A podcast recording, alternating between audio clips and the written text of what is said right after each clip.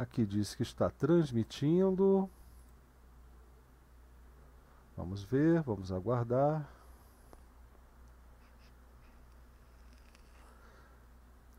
Vamos lá, tem um delay ainda, se eu não me engano, na faixa dos 20 segundos. Eu estou aguardando o retorno do pessoal lá no chat do Elemento, Element, né, não, do Matrix. Tá? Aliás, vocês sabiam que Element ele não vem de elemento químico, né? porque a rede se chama Matrix e a matriz tem elementos, por isso que o, que o chat aqui, web, se chama Element. Mas e aí, começou, não começou? Deixa eu dar um reload aqui para ver se inicia, se mostra para mim. Vamos ver. Agora parece que sim. Né? Nós temos aí um par compartilhando. Eu vou mutar o meu, já está mutado aqui também. Maravilha. Agora eu acho que a gente está no ar. Olha ali o Antônio R. Souza dando retorno. CDMI também está digitando alguma coisa, tá ok. Maravilha, gente. Olha, muito obrigado pela presença de todos e todas. A gente está começando mais uma live de segunda e o tema de hoje é a pirataria, né? Afinal de contas, quem pirateia quem? Antes da gente começar, com certeza, vocês já devem estar ansiosos para saber o resultado do nosso desafio, que rolou durante toda a semana passada e que terminou ontem, onde nós estávamos propondo a, a alcançar a meta de 100 livros do pequeno manual do programador GNU Bash vendidos para que a gente liberasse de uma vez por todas, agora, imediatamente, o nosso curso Shell GNU. Para quem não conhece a nossa dinâmica, os cursos que eu faço, normalmente eles passam por uma etapa anterior, uma, uma etapa inicial, onde, deixa eu colocar minha, minha câmera aqui, né, para poder conversar agora sim, vocês estão me vendo, eu estou aqui de verdade, não é uma maquininha que está falando com vocês, tá?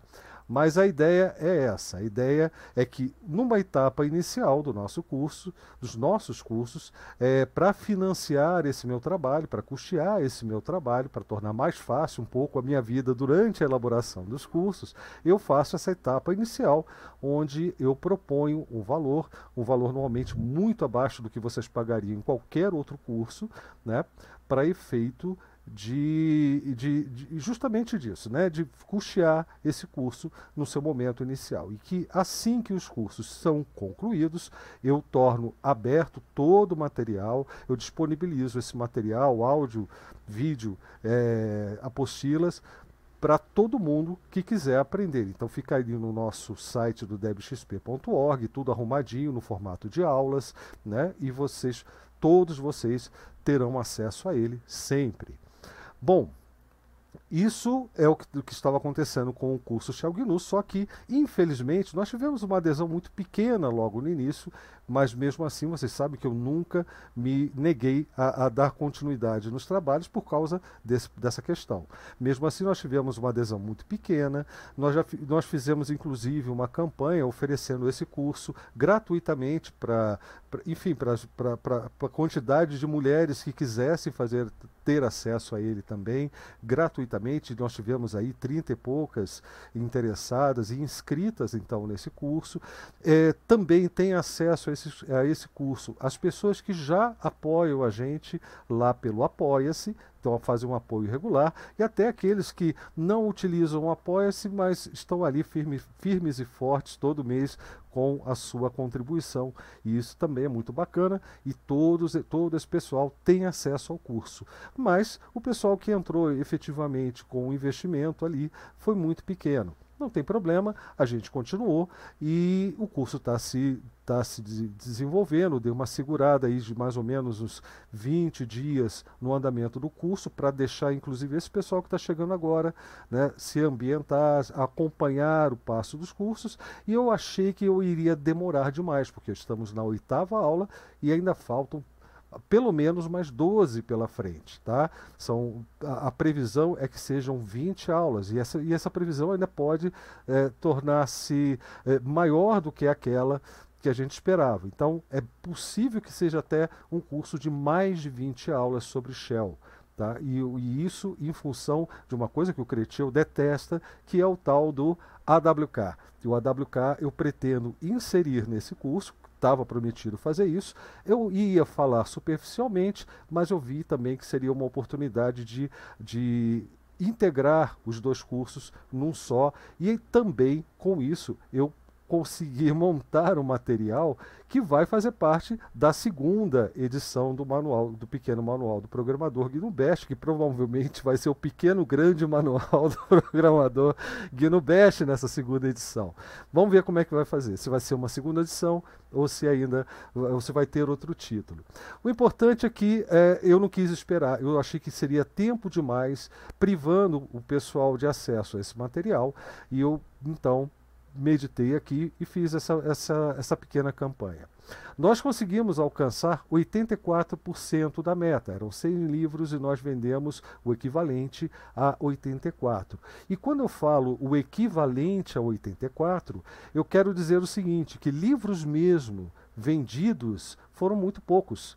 O que eu tive foi muita colaboração, muita contribuição, pasmem, de quem já faz curso particular comigo, aulas particulares comigo, quem já tem acesso ao curso, gente que já tem o livro, gente que já apoia o canal. Para vocês terem uma ideia, dos 84, das 84 unidades, nós tivemos, eh, nós alcançamos esse percentual, esse, essa, essa quantidade, com apenas 42 pessoas que contribuíram tá, com a proposta, para que o curso fosse liberado imediatamente. É, pela meta, vocês sabem que a meta é a meta. O desafio era chegar no 100% e com o 100% a gente abriria o curso. Né? Mas eu estou me incluindo, já que tantos aqui, desses nossos 42 amigos aí, colaboradores do trabalho, é, eles acharam que valia a pena investir mais ainda para que outras pessoas pudessem ter acesso a esse conteúdo, então eu resolvi eu mesmo completar esse total e a gente pode considerar a meta batida e a partir de amanhã todo mundo vai ter acesso ao curso Shell GNU. As aulas que já estão publicadas e, e, e todas as aulas futuras. Não vão ter acesso àquela aula que eu faço de tira dúvidas exclusivamente com as pessoas que já que estão com a gente no curso desde o início, porque investiram, porque já apoiam, não é verdade? Porque eu tenho que dar, um, fazer, criar um diferencial para eles, tá? E, e isso para mim é importante, é uma questão de honra até. Eu acho que é fundamental você valorizar quem está ali apoiando você. Agora, essas 42 pessoas, algumas delas não estão no curso ainda, elas também terão acesso às aulas de Tira Dúvidas. Eu vou incluir todas elas no nosso grupo privativo do curso Shell GNU e elas também vão participar dos nossos, das nossas aulas de Tira Dúvidas. Inclusive, para quem está fazendo o curso, nós estamos pensando em criar, tem até uma enquete rolando lá no curso, no, no, no grupo do curso, é, porque nós estamos pensando em criar uma segunda turma. Eu queria puxar aqui também para essa conversa inicial, que normalmente eu faço sozinho, o nosso professor Creteu, porque eu quero colocar ele na fogueira sobre a análise que a gente estava fazendo agora há pouco, né? Já está coçando a cabeça, eu vou abrir aqui para vocês verem, ó. Olha o Creteu, cadê aqui, ó? Coçando a cabeça pela encrenca que eu vou colocar o cara. Porque é, é uma análise muito interessante de ser feita, porque é assunto constante nas nossas lives de segunda, o, a, a, o espírito comunitário, o espírito colaborativo, a dedicação que você tem como um, de um cara como o Creteu, que dedica a vida dele, né, os momentos de lazer, os momentos onde ele poderia estar investindo em outras coisas, né, como a gente falou a, a, até antes da live, eu estava brincando, porque lá no Rio é, era até uma figura tradicional, quando era moleque, né, tudo quanto era ônibus que a gente entrava, sempre tinha aquele momento do eu podia estar roubando, podia estar matando, mas estou aqui vendendo uma balinha para o senhor e para a senhora, né? Era muito comum naquela época. E, e eu, então, só não, só um pouquinho, Luiz, agora não é o momento não. Agora não é o momento. Mas olha só, o Luiz não, é o Linux 77. Mas, enfim, com base aí nessa, nessa, nessa onda, dessa Enfim, a gente podia estar fazendo qualquer outra coisa, a gente podia estar vivendo a vida do sistema, jogando o jogo do sistema, mas a gente luta para defender e para difundir uma outra forma de pensar, uma outra forma de se relacionar com as outras pessoas e com o próprio dinheiro, que para a gente, infelizmente, é algo inevitável. Né? E eu queria que o Creteu me ajudasse nisso. Eu vou passar os dados antes de passar para o Creteu. Porque olha que interessante. Foram 42 pessoas que contribuíram, todas elas são das nossas comunidades, do curso GNU, da comunidade DebXP. Dessas 42, 10 já contribuíram de alguma outra forma. Por exemplo, já tem acesso ao curso, já havia comprado o livro, já contribui regularmente. Apenas 32, vamos chutar assim uma estatística aqui, como diz o Sérgio, né? É, 98% das estatísticas são criadas no momento. Então, vamos dizer que que 75% da, das contribuições de fato vieram de pessoas que compraram um livro naquele momento. Talvez não porque estivessem interessados em aprender ali, mas porque compreenderam que, bom, esse é o momento, é a oportunidade que eu tenho, já que eu posso, né? E é claro que, tem, que a gente tem que levar em consideração quem não pode mesmo, né? É, mas eu posso, com o meu ato, com a minha compra, estar contribuindo para que outras pessoas tenham acesso a esse material e também ao curso que está sendo oferecido.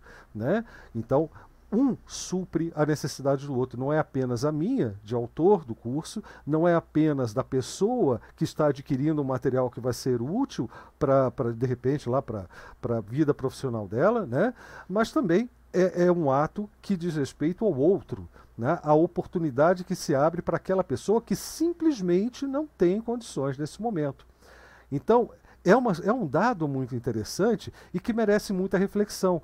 Eu só não quero que vocês confundam isso com reclamação, que de forma alguma. Eu sei que a situação está difícil, que muita gente não pode mesmo. Mas eu, fica, fica bastante claro por essa informação, por, esse, por essa adesão, o, o, quanto que ainda falta para o pessoal chegar à consciência de que o outro também é beneficiado com a sua compra, né, com o seu, o, a sua contribuição com o trabalho do Creteu, com o meu trabalho, com o trabalho do software livre de uma forma geral, de um software que você gosta, que você quer usar, entendeu? Então, é, é, esse é o ponto que a gente está sempre trazendo à pauta. Então, Cretil, se você puder comentar esse aspecto, eu agradeço muito antes da gente entrar no tema da pirataria, que está ligado a isso. Com certeza está ligado a isso. Bom, boa noite, Blau, mais uma vez obrigado pela oportunidade. Boa noite a todos que estão aqui na sala, o Guilherme, o Leonardo, a CD, o Django. É, é, eu acho que, de certa maneira, essa iniciativa que o Blau faz, assim como a que eu faço, tenta uh, reconstruir, desconstruir um modelo para construir um modelo diferente, um modelo que eu penso que seja mais justo, mais sustentável e pior, ou melhor, mais abrangente, né? Qual é a mecânica da coisa que eu acho que tem que estar muito, muito clara? É, as pessoas às vezes separam 100, 200, 300, mil reais para comprar um material de um curso. E elas o fazem certamente porque uh, objetivam ter acesso a esse conhecimento para aprimorar os seus saberes ou mesmo para conquistar uma condição melhor de trabalho, seja no sentido prático, seja no sentido formal. Quando a gente estabelece um, um modelo diferente, como é que o modelo é diferente? O modelo é diferente porque ele não sectariza, ele não separa as pessoas que não têm condição de fazer o investimento para adquirir esse material. Uh, alguns podem achar que 20 reais é pouco, e de fato talvez seja para alguns, certamente para a minoria. Para outros, 20 reais pode fazer uma diferença, no exemplo deste livro. Né? Então, o objetivo desse tipo de iniciativa é não separar, é não tornar a, o material acessível para aqueles que não têm a disponibilidade dos 20 reais. Se você tem essa disponibilidade, o, o, qual, qual a razão pela qual você não dá o dinheiro e qual a razão pela qual você dá o dinheiro? Né? A ideia que eu acho que a gente tenta desenvolver é a ideia de que quando você paga por um material que você não é obrigado a pagar para ter acesso, na verdade o que você está fazendo é contribuir com aqueles que realmente não têm condição de dar o dinheiro para ter acesso ao material. Então a gente faz um apoio que é solidário, né? para que outras pessoas que não têm condição possam ter acesso a esse material. Mais do que isso, né? a compra, e a gente talvez nem devesse chamar de compra, porque a relação de compra e venda é uma relação de exclusividade, né? Então aquilo é dele e eu compro dele, eu troco aquilo por um dinheiro e aí aquilo passa a ser meu né? sempre no sentido da propriedade exclusiva, né? de alguma coisa que só pertence a mim. A ideia de um material como esse é o oposto disso. Né? A gente, quando paga, não compra, a gente apenas investe para que esse projeto continue existindo. Porque quem produz o faz despendendo seu tempo, seu conhecimento e, inclusive, seus recursos, a conectividade de internet, o computador e etc. E essa pessoa, uma vez que nós vivemos num mundo em que o dinheiro tem essa função, né, porque poderíamos ter um outro mundo, mas uma vez que vivemos nesse mundo, qualquer pessoa que produza um conteúdo certamente precisará e terá os seus custos a serem pagos. Né? Então, quando alguém participa de um projeto desse, ele está investindo. Então, veja, eu, a consciência que a gente tenta produzir é a consciência de que se você tem a condição, você pode ajudar outro que não tenha essa condição. Ajudar de duas formas. Uma tornando o curso absolutamente aberto para todos, portanto, ele vai estar disponível para os outros.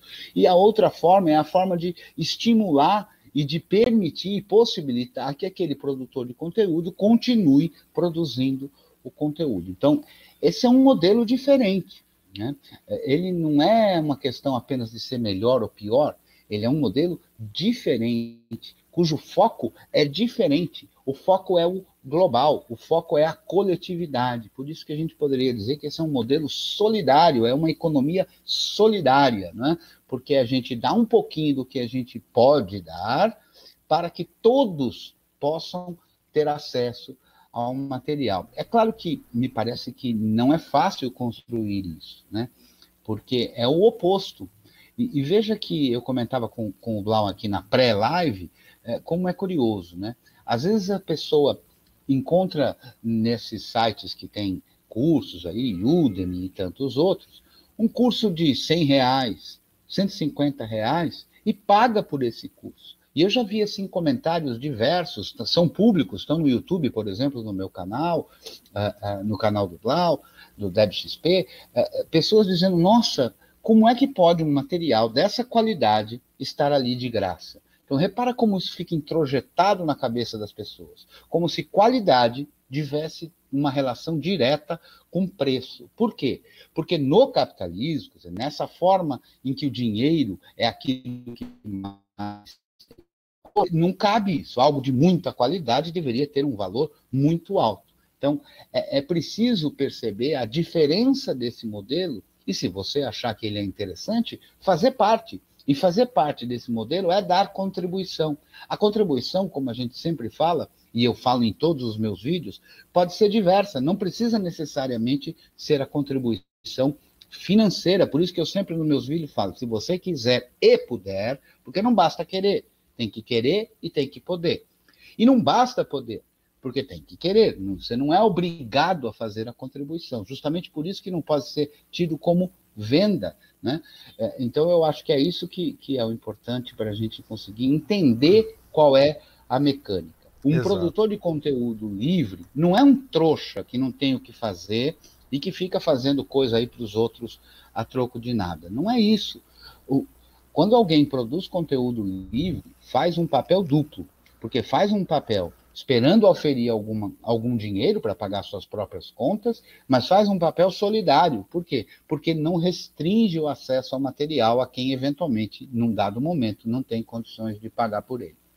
Exatamente. Acho que é por aí. Né? Não, é. Inclusive você estava falando lá né, que quando você compra, você a, a mentalidade vigente, né, o, o, o, pensamento comum leva a gente a associar a compra com a aquisição em troca de dinheiro de algo que será meu, a propriedade, a minha posse. E enquanto que o que nós estamos esta tentando estabelecer aqui o que só é possível com software, com a ideia de um software livre, com a ideia de produção de conteúdo cultural livre, é a, a, a, esse ato de você trocar o dinheiro por algo que será nosso. Isso é muito importante, é algo que será nosso, será de todos. Entendeu? Exatamente. Então, não é algo que. Se eu puder só fazer uma adenda. Se, se você puder multar aí, eu agradeço. Obrigado. É, enfim, se, vo, se é, no momento que você faz, é, você faz essa troca pelo dinheiro, por, algo que será de todos, repare, até para quem produz o conteúdo, fazer aquele conteúdo de novo e tirar disso algum sustento é muito complicado né? Porque não porque o, o, a base de toda a exploração comercial que se tem por aí, que rege a, a, esse mundo capitalista em que a gente vive, se baseia justamente na escassez, né? É, é, na, na, o que é escasso tem que ser para poucos e tem que me dar o máximo de rendimento possível. A gente sabe que isso é insustentável. Um dia não vai dar mais para a gente usar combustível fóssil.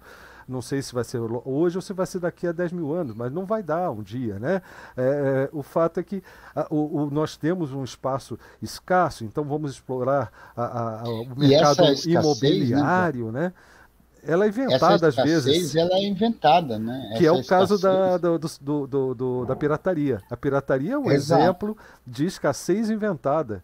Né? Exatamente. Eu, inclusive, queria falar de um, de um ocorrido na minha última aula de Tira Dúvidas, em que um dos alunos uh, tinha uma dúvida de como baixar um conteúdo de vídeo de um curso que ele comprou, que não dá o direito a ele de baixar esse conteúdo.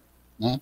Então, é uma escassez. Vejam, o vídeo já está produzido, o profissional ou os profissionais que estiveram envolvidos já estão pagos, a pessoa compra, veja, então ela aí nesse caso não compra mesmo, ela aluga, digamos assim, né? Ela não compra o curso, ela aluga o curso, porque ela só tem direito de usar durante um período uh, uh, pequeno.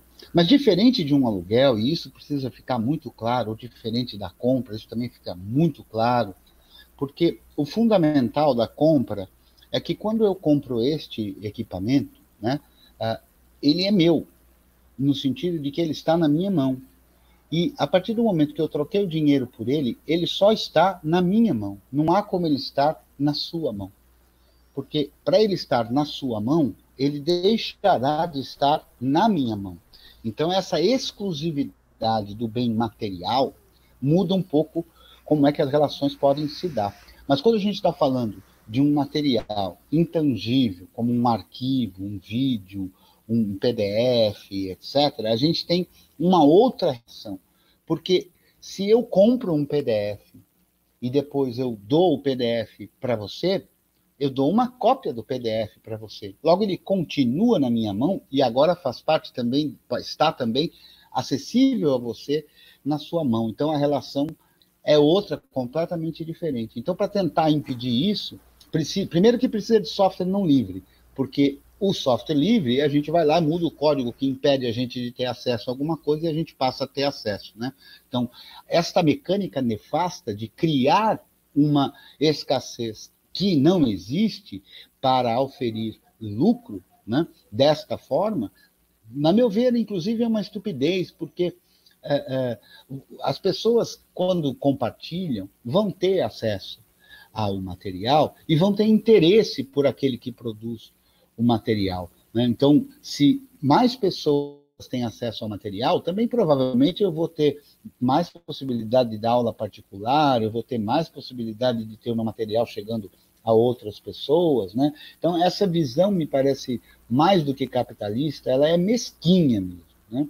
E é contra esse tipo de, de modelo que a gente vem vem lutando. Não é fácil, né? Não porque mesmo. a gente está envolto numa percepção, e inclusive há, há quem, eu já vi comentários disso, né? Que às vezes nem vem o conteúdo.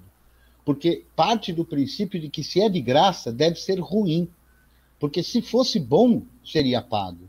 Então, veja como uma coisa ela entra num, numa dominação ideológica tal que a pessoa passa a achar que só tem valor aquilo que precisa ser artificialmente escasso. Aquilo que não precisa ser artificialmente escasso talvez não tivesse valor.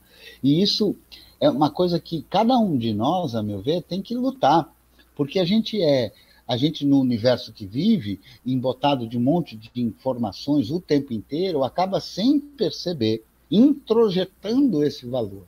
Na hora que a gente vai refletir, pode ser fácil de perceber que é diferente. Mas no dia a dia, né, às vezes a gente tem isso tão introjetado que só o fato de ser gratuito já não me interessa, porque deve ser ruim. Né? E é essa Exato. estrutura que a gente quer mudar. Mas enfim, é, é, esse é um recado que precisa ser dado, sempre relembrado, né? Porque a gente vive falando isso aqui nas lives de segunda, nas nossas conversas, e é um valor que a gente realmente gostaria de despertar né, é, em todo mundo que acompanha a gente, né? É, é, entenda a, a, nossa relação aqui com o dinheiro de uma forma diferente, tá? Não é um, não é caça-níqueis, não é ganho próprio, é ganho de todos. A gente está numa relação de ganha-ganha com todo mundo, tá? E, e estabelecer oportunidades e tudo mais que a gente vive falando. Nesse momento, porque já está uma boa hora da gente entrar no tema e apresentar os outros colegas aqui, é, eu queria agradecer sinceramente a todos que co contribuíram de alguma forma e eu pretendo, pela primeira vez numa live de segunda, citar os nomes das pessoas porque elas realmente estão de parabéns e merecem essa nossa gratidão. É o caso da Agnes, do Alan Caldas, Alexandre de Souza, Altair Costa. Aliás, o Altair já faz o curso também, é um, um, um colaborador regular do, do, do nosso trabalho e ainda assim deu uma bela contribuição para que o pessoal tivesse acesso ao curso imediatamente. Então você vê que existe esse espírito, né? Tem também o Anderson Correia, tem o, o Antônio R. Souza, que está sempre com a gente, também é outro colaborador regular aí do nosso trabalho. Tem o Bruno Costa, o Bruno Lima, tem o Carlos Alberto Nunes, o Carlos Augusto, Cleiton Pereira, o Daniel Berni, o Delci Júnior, o De Pinheiro, Eduardo Antônio de Castro, eh, Emerson Araújo, Emerson Queiroz, Felipe Odozinski, acho que eu falei certo o nome dele, da Silva, o Guilherme Jardim, que também está aqui com a gente, muito obrigado, Guilherme, o Iago Alves, o Zé Roberto do Paralivre também deu a sua força, o Cretil, ele, ele fez aí um, um auê também, né? Tá bom agradecer o cara também, né? Leandro Ramos, que está sempre com a gente, aliás, está sempre comigo desde o início, sempre apoiando, sempre dando força. Muito obrigado, meu irmão. Você sabe que eu te amo. O Luciano Teixeira, o Luiz Paulo Santos Silva, Luiz Teixeira, o Márcio Maia, também está lá no grupo do, do Creteu, o Marlen, é, o Matheus Martins. Oh, o Django está aqui com a gente, não está? Matheus aí também está sempre dando uma força.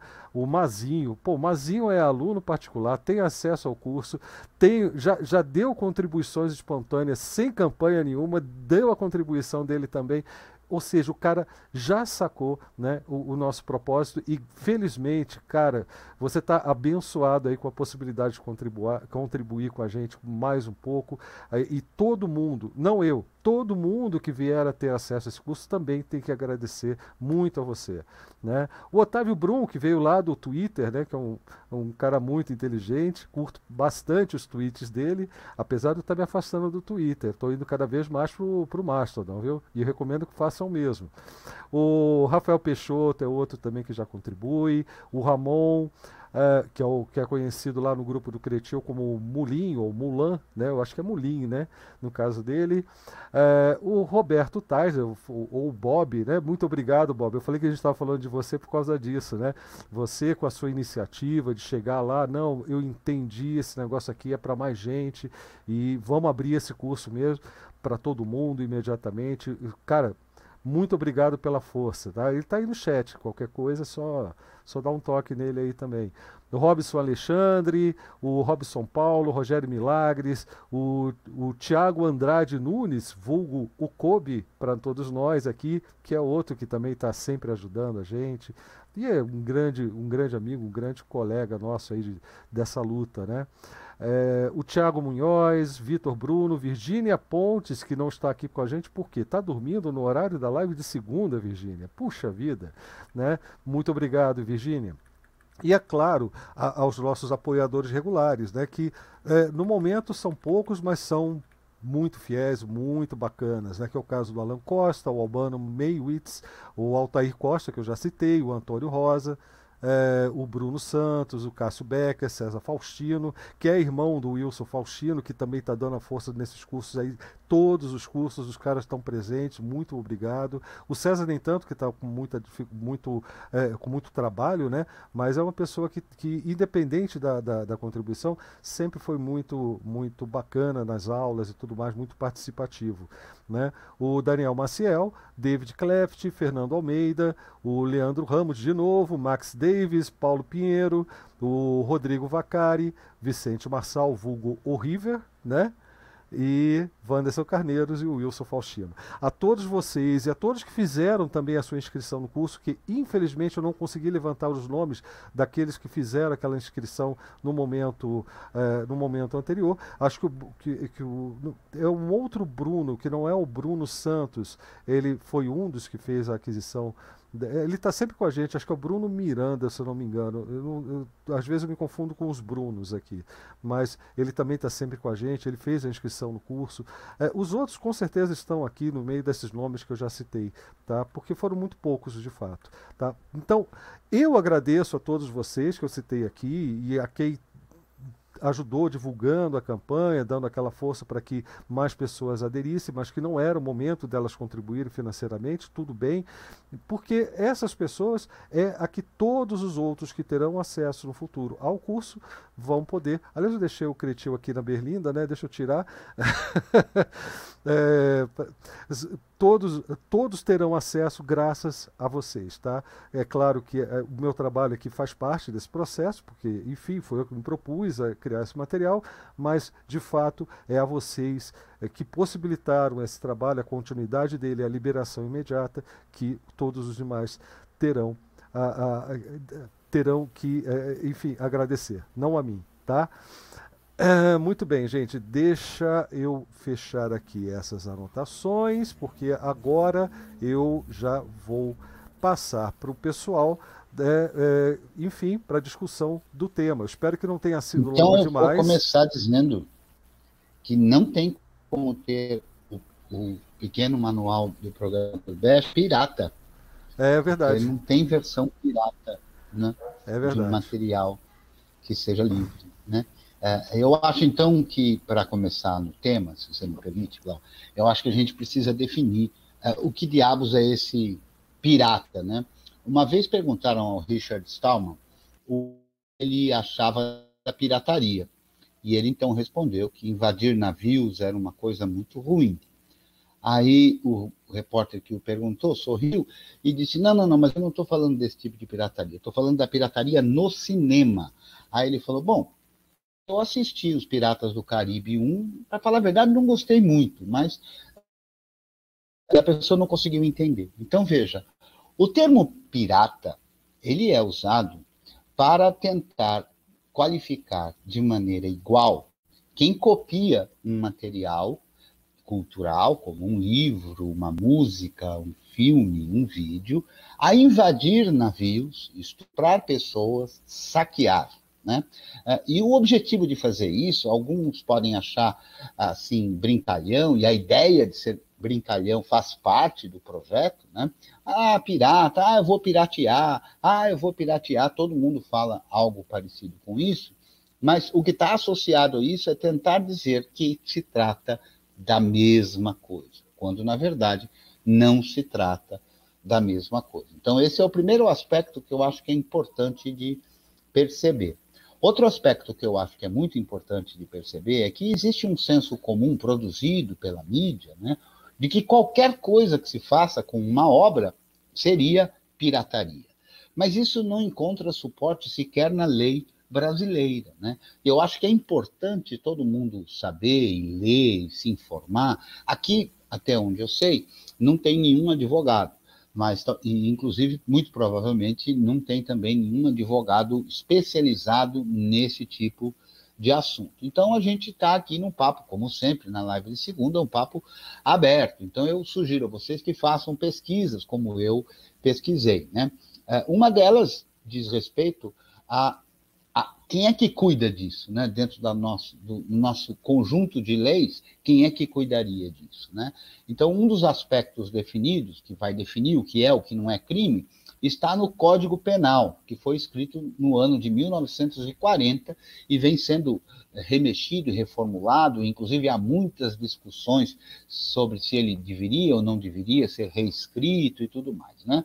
Mas a, a, através de legislações se alteram artigos deste Código Penal, dentre elas uma de 2003 que estabelece os parágrafos lá do artigo 184, que é o artigo que cuida do direito do autor. E é interessante porque quando a gente lê, e eu estou falando aqui, não é com compromisso de quem saiba do assunto, mas quando a gente lê, eu li todo, é, em todos os artigos, o tempo inteiro que ele fala sobre a, viol, a, violiza, a violação da reprodução total ou parcial, disso, de aquilo, todos os parágrafos incluem com intuito de lucro direto ou indireto.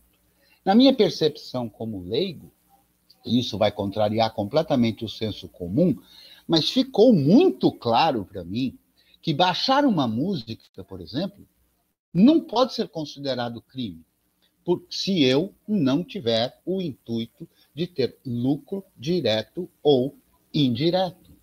No entanto, o que se ouve aí é que eu posso ser preso porque baixei uma música, ou isso, ou aquilo. Depois há outros aspectos também, e aí tem uma lei que trata disso, que já não é mais no Código Penal, que é uma lei de 98, né, que trata justamente sobre as questões dos direitos autorais. Né? E ela tem diversos artigos diversas coisas e tenta uh, elucidar o que seriam as formas de publicação, de transmissão, de retransmissão, de distribuição, de comunicação ao público, reprodução, contratação e etc. Todos os, os temas envolvidos tentam ser definidos ali na lei. Não é claro, não é objetivo, porque afinal de contas se trata de lei, né? Infelizmente, né? Porque poderia ser claro, poderia ser objetivo, uh, e a meu ver isso também é um projeto, justamente para se tornar inacessível, né? Uh, a lei ela tinha que ser escrita, numa, a meu ver, numa linguagem que todo cidadão que é obrigado a cumpri-la pudesse entendê-la. No entanto, ela é escrita num jargão específico que dá margem a diversas interpretações e que só tem a compreensão efetivamente de quem está envolvido com a coisa, que para mim parece um, um absurdo total, né? Mas quando a gente lê isso, a gente fica espantado como muitas coisas que estão escritas ali contrariam o que a gente imagina no senso comum que seria o que essas leis garantem, né? Então eu acho muito interessante que cada um de nós, é, é, antes de falar as bobagens que todo mundo tem direito de falar, mas cada um de nós desse uma lida, lê o diabo do, da lei, né? Porque se a gente fica exclusivamente na informação que aparece na grande mídia, que aparece por aí nos é, detentores dos direitos autorais, né? que eu acho que para encerrar essa minha participação aqui, que eu estou falando demais, a gente tem que perceber que assim o próprio nome que se dá já induz a erro. Porque na hora que alguém fala direito do autor, em quem a gente pensa? No autor. E quando a gente pensa no autor, parece é, razoável que aquele que criou a obra tenha lá algum direito. Mas o que a gente às vezes não fica sabendo é que, de fato, o direito do autor, que não deveria, na meu ver, é, tem uma, um problema em ser transferido, né? porque, na verdade, o que ocorre é que existe um outro conceito que chama direito da autoria. Então, quando alguém faz uma música, por exemplo, se o autor da música fez a música, o direito da autoria daquela música, ou seja, aquela música foi feita pelo João, pela Maria. Esse direito não sai de lugar nenhum. Mas o direito do autor, quer dizer, aquele sobre o qual se poderia processar alguém, sobre o qual se poderia eh, exigir o pagamento de alguma coisa, esse na maioria dos casos, por um regime é, é, fajuto e um regime de exploração, não está na mão do autor. Então, quando você vê um representante dos direitos dos autores, que não é um autor, ele é representante dos direitos dos autores, eles compraram ou obrigaram a venda. Né? Sobre o, como o, o, regime é monopolista, o autor se sente acuado, talvez, né? e e, vende o direito para poder ter seu disco produzido, veiculado, tocado nas rádios ou aparecer nos Spotify da vida, no, nas mídias, né? E ele ficar conhecido e coisa e tal. Tem até um episódio muito interessante que envolve um cantor e autor também muito conhecido, que é o Zeca Pagodinho, que foi uh, rechaçado porque num show ele assinou, ele autografou um CD que não era original, que era uma cópia de um original. Aliás, sobre CD, eu gosto também de dizer que o CD original é o único que está lá na gravadora. Todos os outros são cópias, eventualmente autorizadas ou não autorizadas pelo detentor do direito. Mas veja, o autor da música assinou, autografou sem nenhum problema um CD, como a turma chama uh, vulgarmente, um CD pirata. E ele disse que não via nenhum problema nisso, porque aquela música passou a ter acesso àquela pessoa que, por sua vez, estava lá no show. E no show, ele tem uma rentabilidade muito maior do que na venda dos, dos CDs. E aí a gente encontra a parte mais nefasta de todas até hoje. Nenhum autor de disco, nenhum autor de música, nenhum autor de livro sabe quantos discos, músicas, livros foram vendidos. Não há na lei brasileira nenhum controle, nenhuma obrigação de controle. Então, quando você escreve um livro, por exemplo, a editora diz que você vendeu X cópias. Você não tem como verificar. Veja, tem formas tão elementares e rudimentares e antigas, como se acontece em nota fiscal, impressora impressoras uh, uh, fiscais e tudo mais, que há meios de se verificar a, a quantidade de coisas que está sendo feita. Então, não há. Então, quando um autor de livro diz que vai receber uh, eh, 5% sobre o preço de capa, que é muito raro, só se for alguém muito conhecido, alguma coisa desse tipo, porque normalmente é menos do que isso, mas não é o preço de capa de todo livro que é vendido é o preço de capa de todo livro que a editora disse que vendeu. E só ela tem esse controle. Então, a meu ver, os grandes piratas, aqueles que saqueiam dos outros, são justamente aqueles que dizem e que promovem a, o direito do autor. Então, a meu ver, o direito do autor, no mundo inteiro, é uma legislação que permite a grandes senhores manterem escravos aqueles que produzem conteúdo. Chega, por enquanto. Detentores do direito autoral, eu até diria isso, nossa, que, que é diferente do, do, do, direito do autor, né? É o detentor do direito que é protegido, não o autor. Bom, é, eu queria que o pessoal que está aqui com a gente no JITSE também se apresentasse. Já tem aqui algumas perguntas, alguns comentários interessantes no chat, mas eu quero passar para vocês. Vamos lá, podem ir se apresentando aí, cada um aí. Já sabe que não adianta querer leva levantar a mão, que é, é, é fala, vou falando, ah, beleza, né? Vocês se acertem aí, por favor. Quem quer, quer dar o. Quem quer dar um pontapé inicial? Leonardo, esse seria um bom momento, cara. Beleza, pessoal. Olha só, é, a questão que eu falei com vocês né, há pouco, algumas vezes, sobre esse meu projeto Meio Biruta, é porque eu estou vendo um monte de países relatando problemas de energia por causa de mineração de criptomoedas. Na China, teve apagão porque as usinas usam combustível, no caso mineral, na, muita parte, muitas, muitas fontes de energia da, da China a nível de eletricidade são termoelétricas e muitas tiveram pane por causa da população minerando criptomoedas. A mesma coisa aconteceu nos Estados Unidos, em alguns países da Europa e na Índia.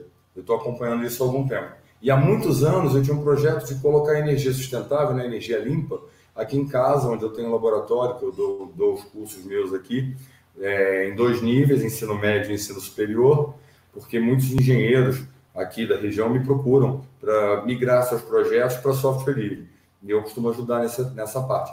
E com relação a gente, no caso, nós, o nosso trabalho de software livre, de cursos livres, eu já coloquei aqui uma parte. O sistema solar está abastecendo a casa toda. Agora, eu fiz uns testes com uma antiminer. E o consumo dela é 1.600 watts, no caso, a fonte que ela utiliza. Eu agora, com essa expansão, que eu conheci, consegui um apoio de um empresário para o qual eu já prestei serviço, e eu comentei sobre esse projeto a nível meu, no caso, há mais de dois anos. E agora, com a participação de vocês, que eu comentei de fazer esse, esse trabalho de mineração exatamente para ajudar a gente, é, eu já comprei a segunda antiminer. Esse mês, por exemplo, eu já tive um faturamento de um milésimo de Bitcoin. Quando, quando o Bitcoin está dando 320 mil reais, são 320 reais em 15 dias. Agora, eu essa semana conversei com, com um amigo meu, que é o responsável pelo Conselho Técnico Federal de Minas Gerais. E ele é técnico de eletricidade, no caso. Os irmãos dele são engenheiros, também são amigos meus. E eu consegui o financiamento para implementar um aumento no potencial de geração energética. Eu estou gerando atualmente uma média de 480 kW em 20 dias. E isso para o abastecimento da casa com mais uma anti-miner, parece que consegui. A ideia seria colocar uma para sustentar o meu projeto aqui, a nível a me ajudar nas contas, essas coisas, e outra anti-miner, essa que eu já está comprada, eu comprei, ainda não liguei. Colocar a conta, no caso, do Creteu, do Blau e de outros professores que participem dessa equipe. Foi a ideia que eu tive, assim, meio maluca, mas eu faço. Eu encaro essa de tirar dinheiro do meu bolso para investir. Já fiz isso várias vezes, já passei muito aperto, mas não desisti da minha ideologia. Tanto que eu tenho alunos que há mais de 15, 18 anos foram meus alunos e hoje tem um trabalhando no Canadá e outro trabalhando em Israel. Esse que está trabalhando em Israel, ele devorou o manual do GNU GCC. Ele chegou a um ponto de, nossa, você pergunta para ele qual parágrafo tem determinada palavra, ele te responde. Então, isso eu acho que é uma proposta viável e ajuda até no caso. Eu, por exemplo, comentei com o Blau, acho que com o Kertil, que eu queria fazer uma colaboração regular. Porém, tem uma coisa, eu não consegui transferir o dinheiro a tempo para minha conta do PagSeguro. E eu não uso Pix, porque eu sei como quebrar a segurança do Pix. Então eu falo, não, não vou acreditar nisso. Não uso nenhum serviço bancário pela internet. Agora, já no caso das contas para criptomoedas, eu estabeleci, funcionou direitinho já estou até com alguma, alguns fragmentos de Bitcoin para fazer a conversão no câmbio, porque você não pode fazer a conversão direto do blockchain para sua, sua conta, no caso bancária. Você precisa de uma corretora. E existem cinco ou seis no Brasil que são sérias. Aí a ideia que eu tive seria isso, eu ligando agora, implementando o um aumento, eu vou colocar mais seis placas de uma média de 384 watts cada uma, mas elas trabalham em 12 volts. E o inversor que eu comprei, ele dá suporte a dois circuitos. Um já está ligado, o outro eu vou ligar na próxima semana, próxima quinzena, e já vou ligar a segunda antiminer. É isso que eu queria ter um tempo mais tranquilo com você. É, até porque agora o nosso tema é pirataria. Tudo bem. Com relação é. à pirataria, eu tenho uma coisa a afirmar. Muito software comercial que eu já descompilei tem código que é software livre. Eles pegam muitos códigos que são nossos, são abertos, é um são públicos, mudam sim. a carinha e, e, compilam aquilo lá. Por exemplo, eu conheço uma meia dúzia de empresas que, se a Free Software tivesse uma representação no Brasil, ia faturar uma grana com processar essas empresas. Eu é. conheço muitas empresas a nível de Brasil, Santa Catarina, Paraná, é, Ribeirão, Ribeirão Preto algumas. Agora, Rio de Janeiro, São Paulo, que pegam software livre, portam aquilo ali para a plataforma do, da Microsoft, né? que é o, as classes são MFC, não são ANSI ISO, portam as interfaces para Visual Basic e lançam como sendo software comercial. Isso eu conheço muito porque eu já trabalhei em algumas empresas que faziam mais ou menos isso. Então essa questão do quem pirateia quem, eu achei o tema muito legal, porque a gente tem que prestar atenção e uma coisa que já, que já aconteceu comigo, é, o Blau, o, o Cretil deve conhecer, essa questão do, da cópia no caso de um software, de um software dentro do ambiente Linux, a pessoa copia, no caso, com, com CP, né? E, e, deixa rastro. Aí depois você tem como visualizar a fonte original daquilo ali, porque vai ficando link. A glibc ela costuma deixar link para as coisas dentro do sistema de arquivos. Tanto que na época do estendido 2, isso era muito comum. Você copiava um arquivo de um site via SSH, uma coisa assim, via, via até, até FTP. Depois você tinha como rastrear a origem daquele arquivo. Aí, tanto que na, na, no fonte, né, no código fonte do estendido 4, esse recurso foi bem limitado. Agora, isso que eu falei de empresas fazendo essa, essa sacanagem, eles fazem sim. É, beleza. E mas, eu, eu cheguei. Mas voltando para a pirataria, eu acho que é importante a gente, a gente, perceber é, que muita coisa está envolvida aí, né? E eu vou falar alguma coisa, por exemplo, que eu acho que é o tema da história, que é quem pirateia quem, né? É, nos Estados Unidos da América existe uma lei que tem um codinome que chama Lei Mickey Mouse porque o Mickey Mouse, que é aquele personagem da Walt Disney, eh, está sempre esteve ou já está há muito tempo próximo de se tornar domínio público. E quando está bem próximo mesmo de alcançar o tempo, o prazo para ele se tornar domínio público, a lei é alterada para ampliar esse prazo e não vencer o Mickey Mouse como domínio público. Então é importante a gente saber, por exemplo, que um dos maiores piratas que existem na na indústria cinematográfica se chama Walt Disney. Né? Todos aqueles personagens que a gente é, é, ouve falar e, e, conhece de histórias infantis, uh, o público em geral acha que aquilo é uma criação Walt Disney e não é. Né? Aquilo foi roubado, furtado uh, uh, em todos os sentidos intelectuais, porque os personagens, as histórias, a maioria absoluta delas vieram dos irmãos Green, os irmãos Green que escreveram aquelas histórias todas e que a Walt Disney adaptou aquelas histórias, né?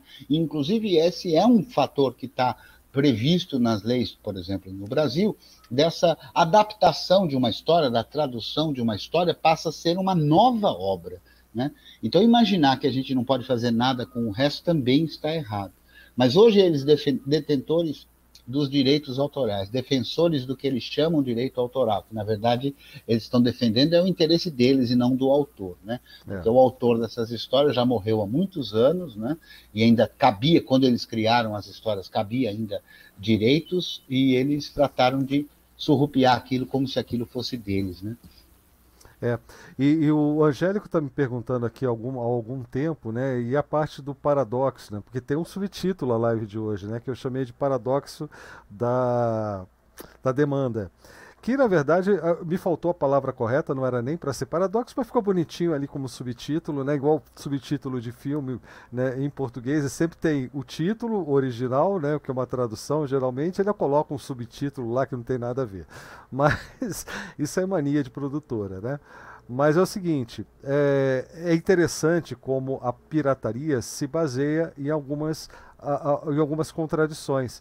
A primeira, que eu acho a mais essencial, é aquela de que é o autor que está sendo prejudicado. Quando a gente sabe que o autor, se for músico principalmente, e aí eu falo por experiência própria, o que a gente quer ver o nosso trabalho divulgado para a gente poder sair vendendo shows, né? E, e, e, outra, quem compra no mercado que, que é voltado todo para o sucesso, né? Quem compra um CD de um, de um músico desconhecido, quem compra o livro de um autor desconhecido. Outro dia me perguntaram aqui, vem cá, e esse livro aí é tão bom quanto o do Aurélio lá, o, o, o Programação em Shell Linux Profissional, sei lá, eu esqueci o nome, mas é um livro ótimo mesmo, né? É tão bom quanto? Né? É porque quem compra um livro de um autor desconhecido? Então, a, a, a pirataria, como é chamada é, popularmente, na verdade cumpre um papel que todo autor, todo criador quer para sua obra. Mas as, as produtoras, a, a, as editoras, enfim, os detentores do direito autoral já fazem uma propaganda inversa, de que é, eles projetam uma demanda, isso é feito através de cálculos, sabe-se lá, eles tiram, enfim, fonte Arial 12, né? A fonte dos dados deles a gente nunca sabe, mas eles estimam que vão faturar venda nas ordens não sei quantos milhões, e se eles deixarem de vender aqueles milhões da projeção que eles fazem, a culpa é de quem está pirateando e, portanto, prejudicando o autor, portanto prejudicando toda uma linha de produção, todos os funcionários é porque... daquela linha de produção. Então, esse é o que eu estava, que eu estava querendo sintetizar e acabei chamando de paradoxo da demanda. É Essa demanda não existe. Exatamente, a estratégia é, é, é de, de, é emocional. Né? É. Quando eles reclamam da pirataria, é, eles dão a sensação ao público em geral de que eles estão em defesa do autor, falando em defesa do autor. Quando a pirataria, conforme eu falei, porque não há nenhum registro, qualquer CD que você tenha aí, qualquer livro que você tenha comprado, não tem número. Portanto, o autor não tem como saber quantos foram vendidos. Né? Então, eles, quando falam isso, falam, apelam. Ou em defesa emoção, do emprego, né? Exato. Apelam para a emoção para dar a impressão de que a pirataria desfavorece o autor. E, e, justamente por esse senso de justiça universal, né, fica dando a impressão de que, poxa, coitadinho do autor, mas na verdade o autor está sendo explorado assim, da forma mais vil possível. É isso mesmo. O Carlos RFS, é você que está aqui com a gente? Carlos? Oi. É você que está aqui com a gente, Carlos RFS, ou é outro Carlos? É outro Carlos. Ah, ok. Eu, eu vou botar aí no, no, no nick. Outro não, não Carlos. precisa, é o outro Carlos. quer, tá bom. Quer dar o seu oi também já entrar aí na, na conversa? acho que a, a, primeira intervenção lá do, do, do Creativo foi brilhante, né? Porque o direito. Não fala assim, não, é não que ele fica de... convencido, viu? É, é. o direito é o. Mas foi só, foi só dessa vez, as outras eu não gostei, não. Ah, então tá bom. É. O, o direito é o direito de quem tem poder político e econômico na mão, né? Só pensar que na crise de 2008, o, a primeira ação do, dos governos é, no mundo afora foi socorrer os bancos, né? Quer dizer, o dinheiro público para socorrer banco, para dar isenção para fábrica, etc., é facinho. Para dar um auxílio emergencial ou, coisa assim, é, é um Deus acuda. Né? Quer dizer, então, é essa a estrutura, né? Sim. E isso em relação à segurança, em relação a, a tudo. Então, o, o, o, problema, o foco é esse, não é o direito do autor que está em, em questão. O, o benefício a ele, mas o dos que têm o um poder sobre isso, né? É verdade. Aliás, sobre, São, sobre a, esse As ponto... grandes gravadoras, etc. E só para completar, inclusive Não, alguns artistas é, pegando... É, é, que eu lembrei agora, os artistas pegando... O, como eles são oprimidos por essas gravadoras, começaram a fazer selos próprios, né, estúdios próprios e tal, em relação à produção musical.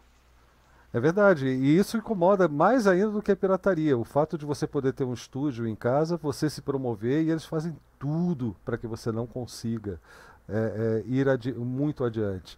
Para começar, eles é, e é outra forma de pirataria, né? Porque eles cooptam os meios de comunicação, que já estão prontinhos né, para receber o famoso jabá das gravadoras. Né? Mas sobre essa coisa do sistema já está trabalhando em função dessa, é, enfim, dessa máfia, que para mim isso é uma máfia, eles são os verdadeiros piratas. Se a CDMI estiver desocupada, eu gostaria que ela falasse um pouco, né? porque ela andou estudando aí o final de semana inteira o tema, ela pegou inclusive algum material que a gente já usou aqui, aquele que você compartilhou, é, é, aquela análise de 2012, se eu não me engano, a gente já usou aqui numa live de segunda, inclusive, viu, CDMI? Você está ouvindo a gente, está acompanhando, tem condições de entrar ou o bebê está tomando todo o seu tempo, toda a sua atenção aí? Como é que está, CDMI? Dá um toque para gente.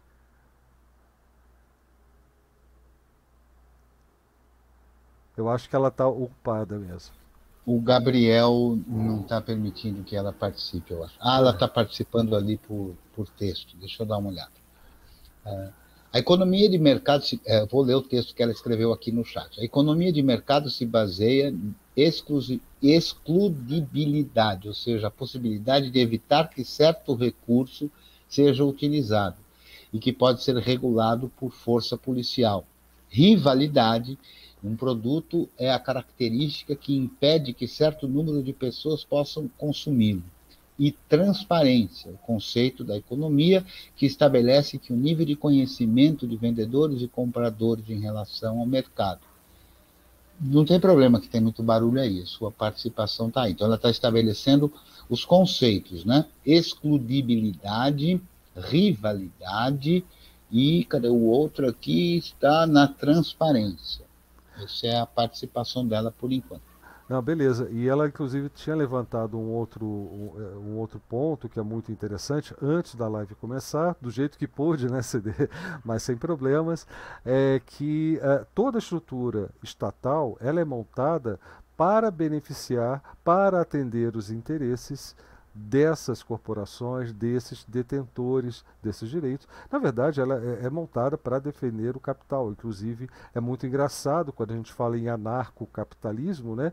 porque o capital depende estritamente, estreitamente dessa relação de poder do Estado. Né?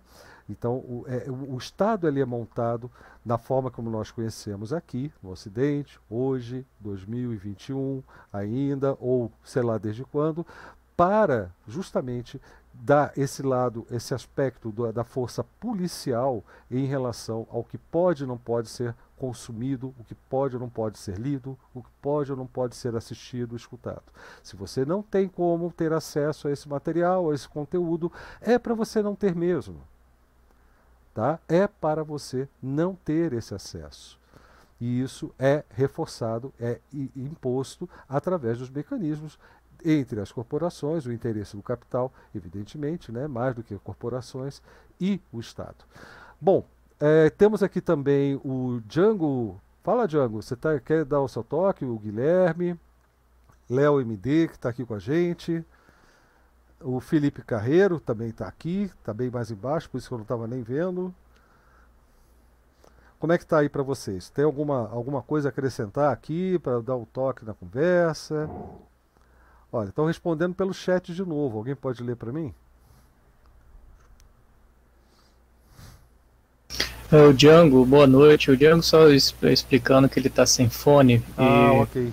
Nesse momento, por isso que ele não está conseguindo fazer a participação ao vivo. Tá legal. É, a, minha, a minha parte, eu faço um gancho do que foi acabou de falar, é, culturalmente falando, né, sobre essa restrição é, é, e esse funil né, cultural que a gente tem de acesso às coisas. Não é à toa que o, cine, o, o cinema, é uma arte, está dentro de um shopping com, com estacionamento muito caro e o valor da, do, do ticket para você assistir uma fortuna. Então inviabiliza realmente o acesso a muitas pessoas. Isso daí tem uma, uma lógica por trás que não é simplesmente é, é monetária, né? É, é, mesmo cultural no sentido é, social, né, de impedimento, impeditivo para alguma parcela da população. Maravilha, Felipe. É, eu não sei se você terminou ou caiu, mas eu vou aproveitar então para fazer dois, para trazer duas participações do Angélico BR. Uma até o Cretil já respondeu lá no chat, que é a seguinte: muitas saudades do tempo em que a web era divertida, sem ódio, só descobertas. Na verdade, Angélico, o ódio havia na web desde o dia zero. Foi, foi duas máquinas se conectaram já tinha ódio. O problema, sabe o que, é? Esse ódio não era empurrado para você pelos algoritmos, para que você entrasse nessa bolha, né, nesse círculo, onde isso fosse, não fosse, é, onde isso passou a ser agora, né? É, é, enfim, intensificado ou ressoado né, para que mais pessoas se envolvessem nessa relação de ódio, porque isso dá views, porque isso permite você a partir daí encaminhar anúncios, encaminhar, enfim, outras coisas, enfim, chamado que a gente chama de engajamento, né? Impulsionamento de desse tipo de conteúdo para gerar engajamento. Então, o que mudou na web foi o, foi o seu conhecimento, o ponto onde você chega a saber que existe ódio transitando pela rede. Tá? A outra participação do Angélico, que também foi uma pergunta bem interessante, que diz respeito ao que eu acabei de falar, respondendo aqui, a, a, respondendo não, comentando já a postagem dele lá no nosso chat, que ele diz assim, a invasão de privacidade, seja de dados ou metadados, seria um tipo de pirataria? Seria pirataria? O que, que vocês acham?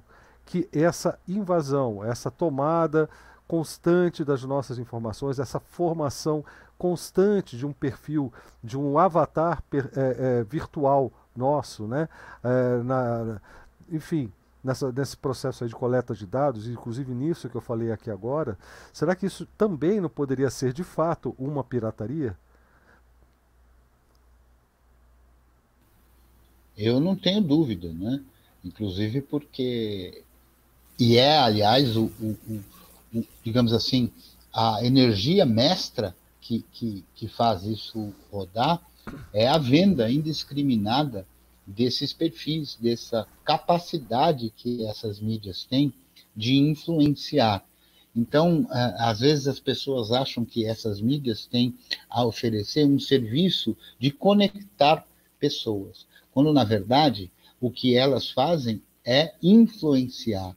E esse poder que vem através justamente desse engajamento que o Blau falou, é, esse poder que eles têm de influenciar se baseia justamente nas informações que eles coletam de nós todos que eventualmente participemos desse tipo de mídia. E só que é, é, essa capacidade é comercializada. Portanto, a sua, a minha, a nossa fragilidade eventual de ser humano é comercializada indiscriminadamente. Eu diria que, além de ser pirataria, isso é uma aberração, isso é, é, é, um, é uma coisa assim, digamos que, uma usurpação do direito humano das pessoas e que certamente precisa urgentemente ser revisto.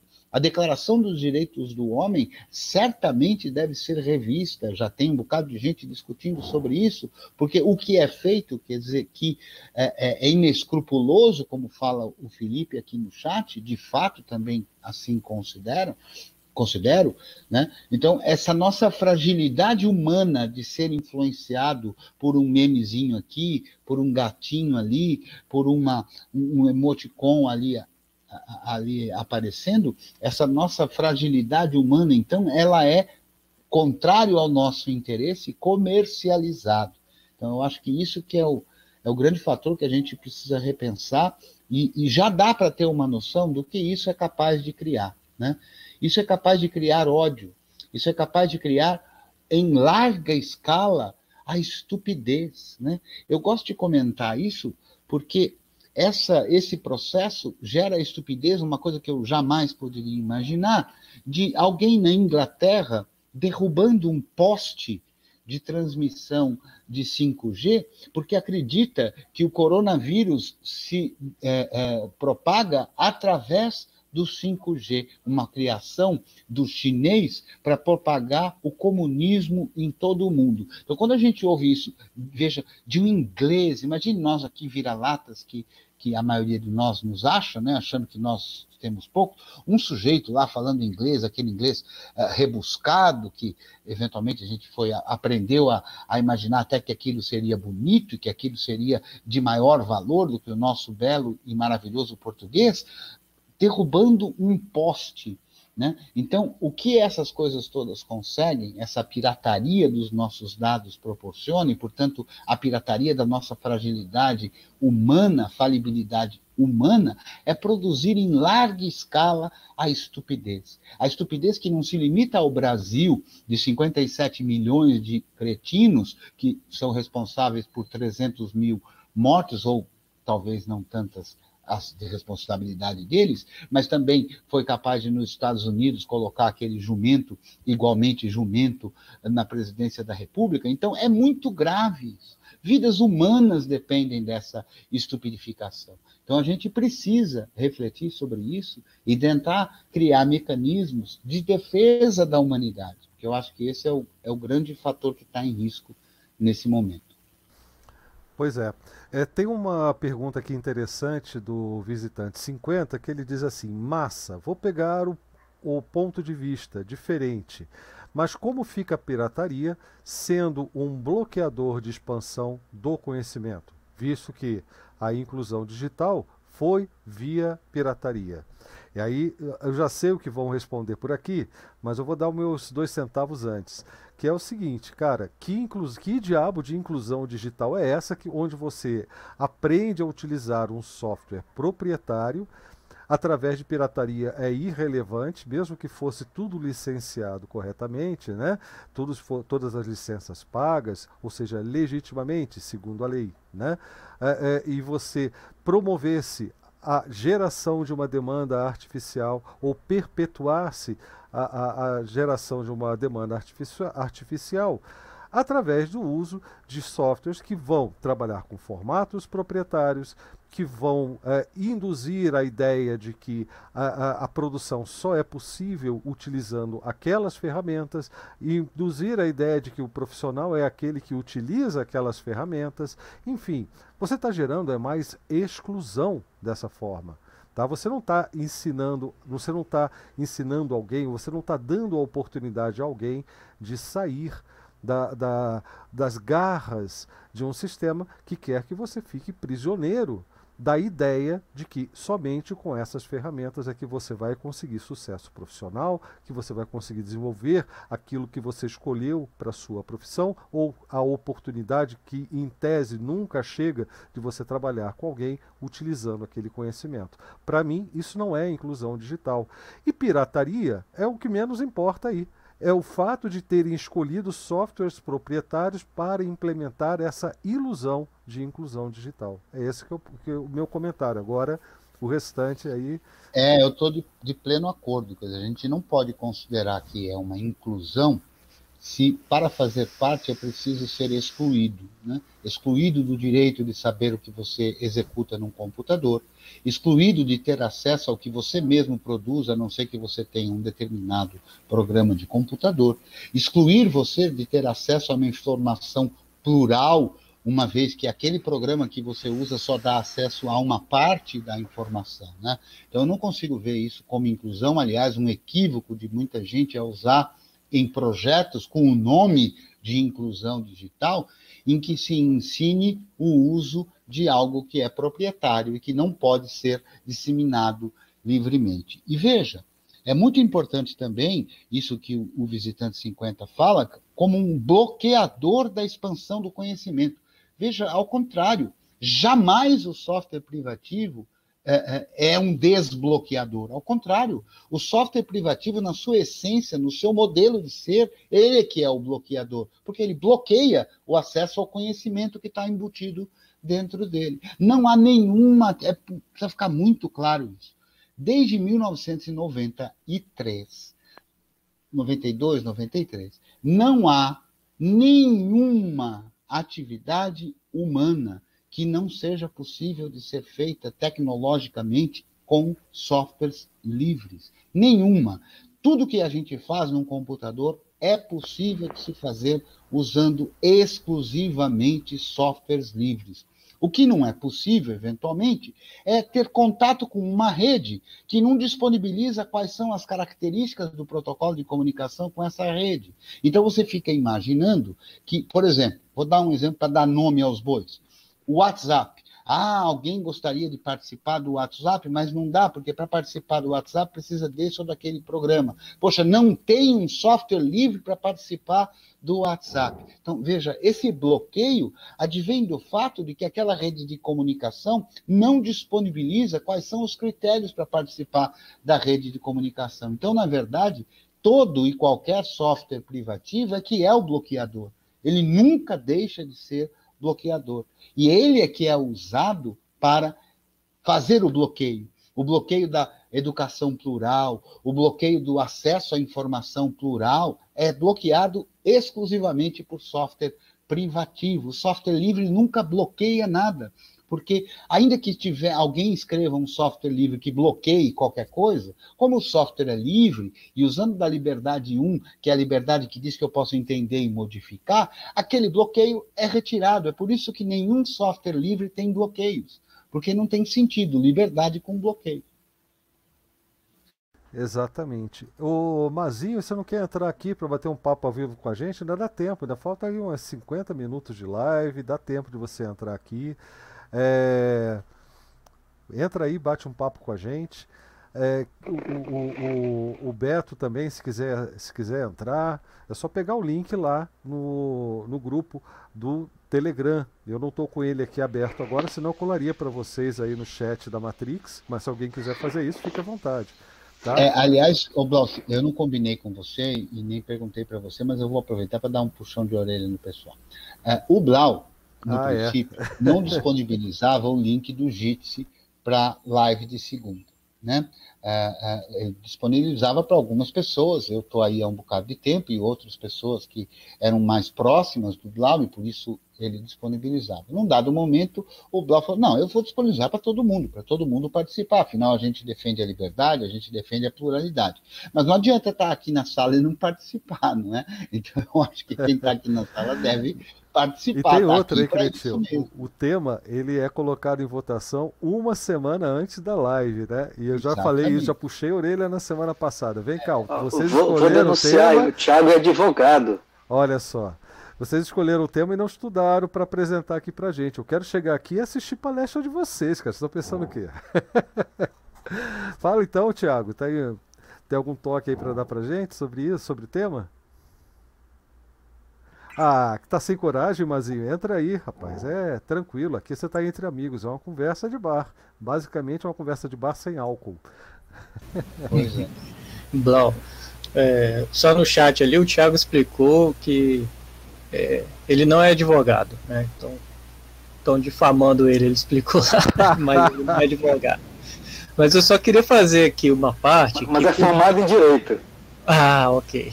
Advogado, perfeito. Então ele não tirou a certificação da OAB, né? Então pode, ele pode ser é, um analista de direito em algum local, mas não é advogado. Perfeito. Consultor, é, jurídico. O, consultor jurídico. Eu, por muita coincidência hoje, eu queria deixar esse termo, e talvez seja de conhecimento, e, e talvez até outra pessoa possa explicar melhor, porque eu não, não consigo é, explicar mais do que eu vou falar neste momento, que é o NFT, que é um, um token não fungível, né, com essa é, disseminação agora da, de blockchain, né, das criptomoedas e da rede blockchain, né, dessa estrutura de, de, de criptografia e autenticação. Então eles estão utilizando só né, para fazer o gancho, eles estão utilizando esse token não fungível é, como uma maneira de você é, precificar o digital.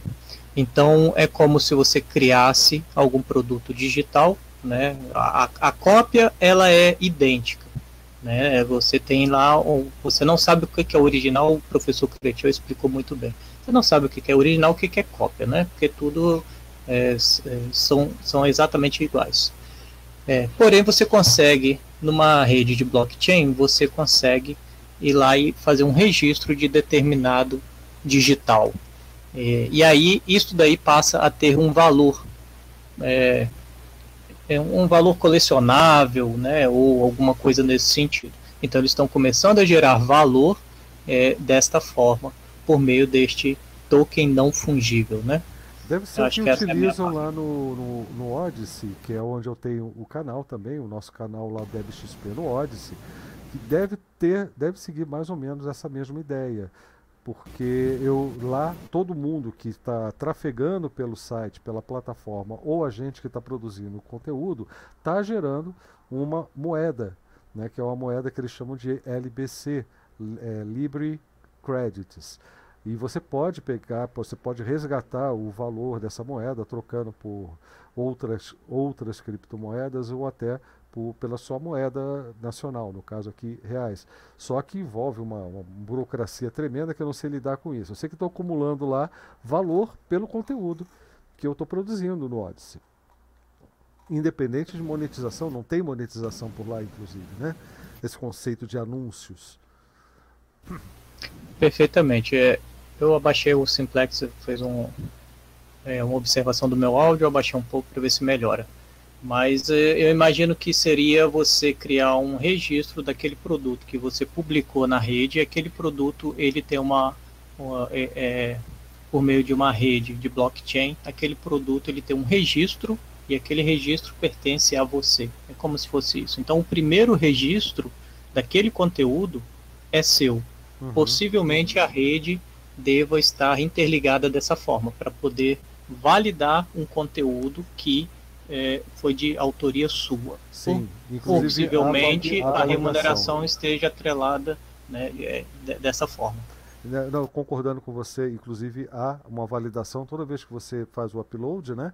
é, o conteúdo ele é verificado. Assim como é verificado se, se, você faz um sincronismo, como é o meu caso, do YouTube com o Odyssey, há uma verificação também de vídeo a vídeo de, é, no processo de sincronismo, né?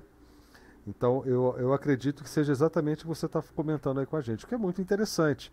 Pelo menos você atribui a autoria, a uma primeira, é, uma primeira ocorrência daquela, daquele conjunto digital, né? daquele conteúdo digital. É, o, enquanto isso estiver sendo utilizado para que o conteúdo permaneça livre, para mim é um avanço.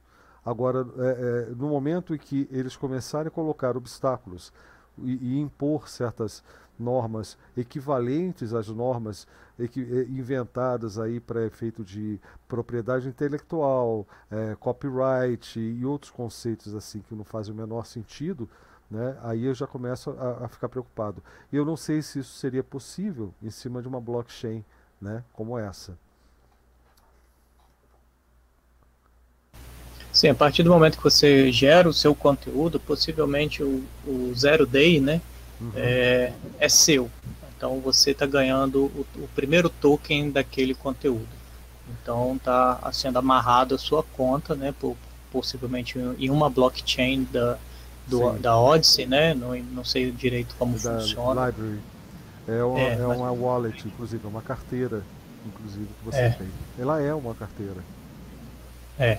Isso não, não vai impedir pirataria, mas é só mais uma visão do, de um processo é, é de monetização, né?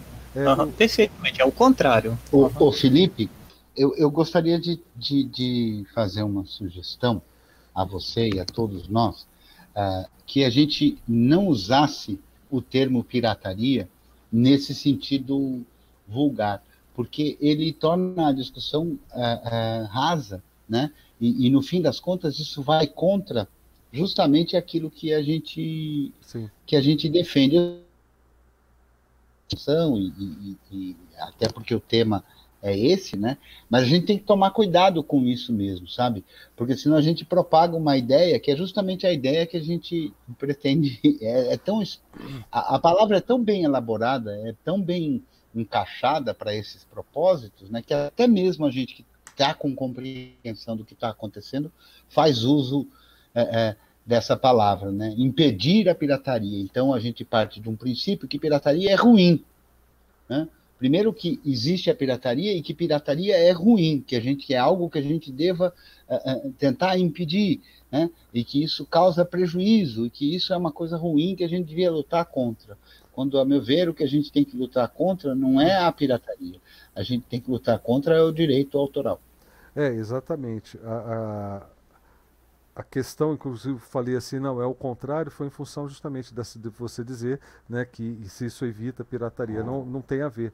A intenção é justamente o contrário, que aquele, aquele conteúdo continue sendo livre entendeu? E continue fluindo livremente.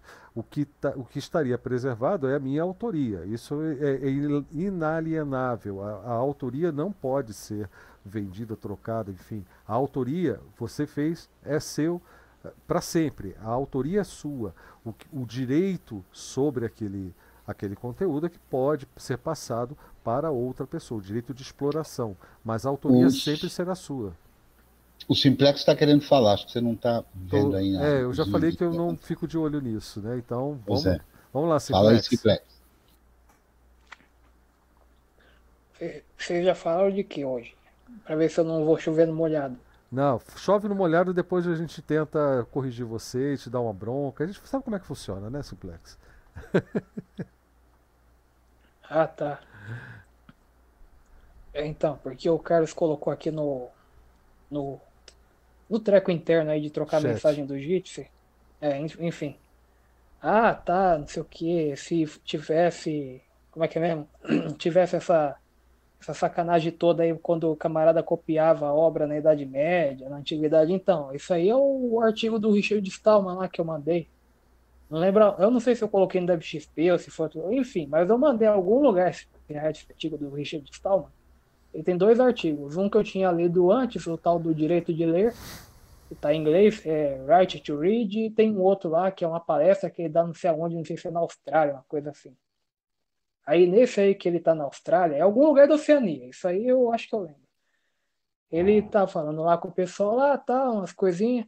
Aí ele entra no, no assunto da evolução histórica do negócio do, da capacidade da cópia e da produção de uma de um volume de uma obra e do, do direito atrelado, né? Da, de alguma coisa jurídica atrelada. Aí ele coloca que lá na antiguidade era o inferno você produzir e você copiar. O camarada ele vai produzir um livro, você pega lá o, sei lá, é, pegar um camarada que escreveu qualquer coisa aqui, é, sei lá, Aristóteles. Aristóteles vai lá, escreveu o livro dele, aí, aí pega lá o coitado, ele senta lá na mesinha dele, aí fica lá, feito um, feito um corno lá, fica lá, ah, tá, tá, tá. Aí, aí chega o próximo camarada, ele quer uma cópia. E que ele vai ter que fazer, ou ele vai copiar na unha, ele senta lá na cadeira dele, ele tem que ter o volume físico, ele senta lá e copia, ou ele manda alguém copiar para ele, pagando, né? Só que aí, onde que está o ponto? Como era o inferno fazer uma cópia e tão, tão grande quanto escrever, e era um negócio meio, meio complicado, demandava tempo, não tinha lei nenhuma. Ah, não pode fazer cópia. Primeiro que se não fizesse cópia, era perigoso sumir. É, aí põe fogo lá na biblioteca de Alexandria, some tudo. É, aí, aí, dá, aí dá problema. Então, era até complicado. E não tinha meio de ficar perseguindo os outros. Aí o Steve Stallman até coloca: ah, a única, único, única situação onde fazer cópia de uma obra dava problema é quando o príncipe local não gostava. Aí, aí mandava pôr fogo na obra e no cara que copiou. Aí, só que aí ele diz: ah, só que o nome disso aí não é direito, né, restrição de direito de cópia, o nome disso aí é censura. Aí, é, é o índex da Idade Média, né? É, não, não, não, tô, não, não só isso. É, não só isso. Pega não, lá. A, a, Igreja Católica Tem... também lançou o índex, né? Semelhante. Não, não, mas isso aí é muito posterior. Pega lá Platão, quando ele foi tentar in, in, implantar lá o rei filósofo lá na puta que pariu, lá na. Não sei se era em Siracusa, qualquer ilha dessa aí do Mediterrâneo.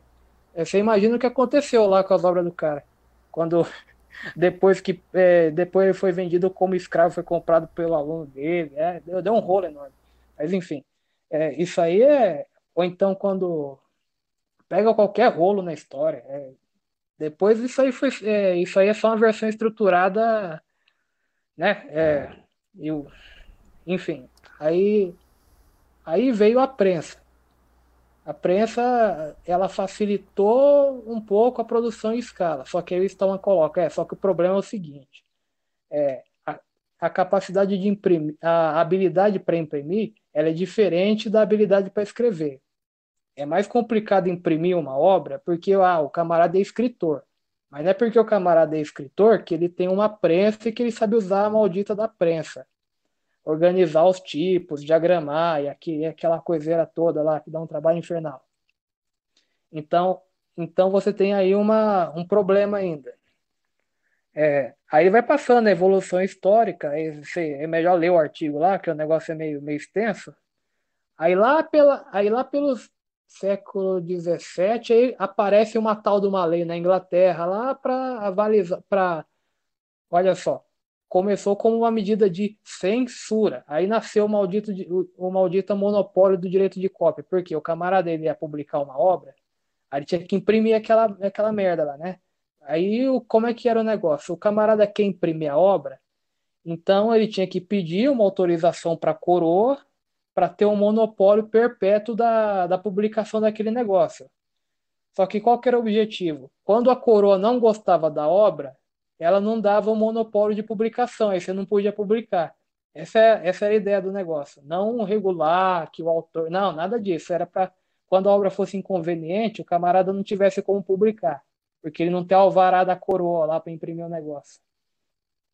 Aí depois evoluiu para outra coisa, mas começou desse jeito, segundo o artigo do Stallman. Aí passou mais um tempo, aí veio esse negócio aí do digital. Aí qual que é o negócio do digital? Você tem a, a, o, a, o lado da produção e o lado da, da cópia. o lado da cópia facilitou horrores. Né? Aí você tem a, você tem a abstração ficou, do. Ficou mais fácil copiar do que produzir. É, Foi o porque você tem a abstração. Da Idade Média. É. Aí você tem o.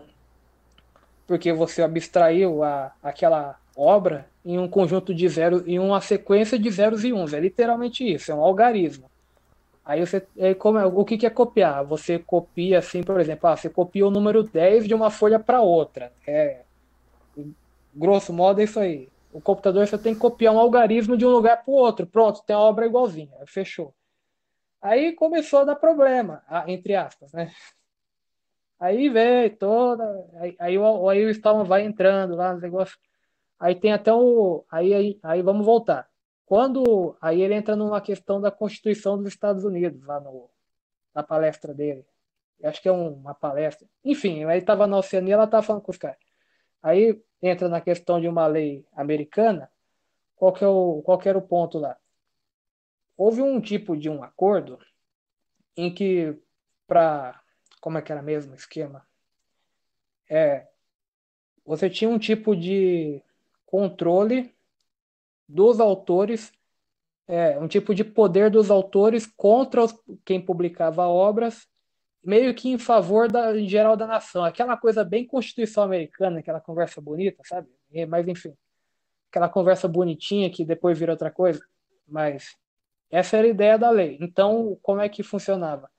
Os autores tinham uma, uma parte desse negócio era o seguinte: é, não poder haver mais de um alguém que publica, mais de uma pessoa autorizada. Não, não, vamos voltar. Não haver gente não autorizada publicando uma obra. Pronto, esse é o esquema. Por exemplo, ah, o autor, o Brown escreveu o livro lá do programador Bash lá dele. Aí o Brown fecha um contrato lá com, sei lá, com a Bárbara para publicar o livro dele. Aí chega lá um outro cara que publica, ele arruma esse, esse livro aí, sem entrar que a licença é livre, finge que não é. é Aí ele resolve lá, pega uma cópia e imprime lá para vender. Aí isso aí não era permitido. Esse era o negócio. Aí não era para perseguir quem, por exemplo, ah, eu comprei uma obra, eu faço uma cópia do meu amigo. Não, tem nada a ver com isso aí. Eu tenho uma gráfica, eu arrumo uma cópia, eu começo a imprimir esse negócio em escala, porque lembra, copiar era difícil, mas a escala era possível quando você tinha equipamento.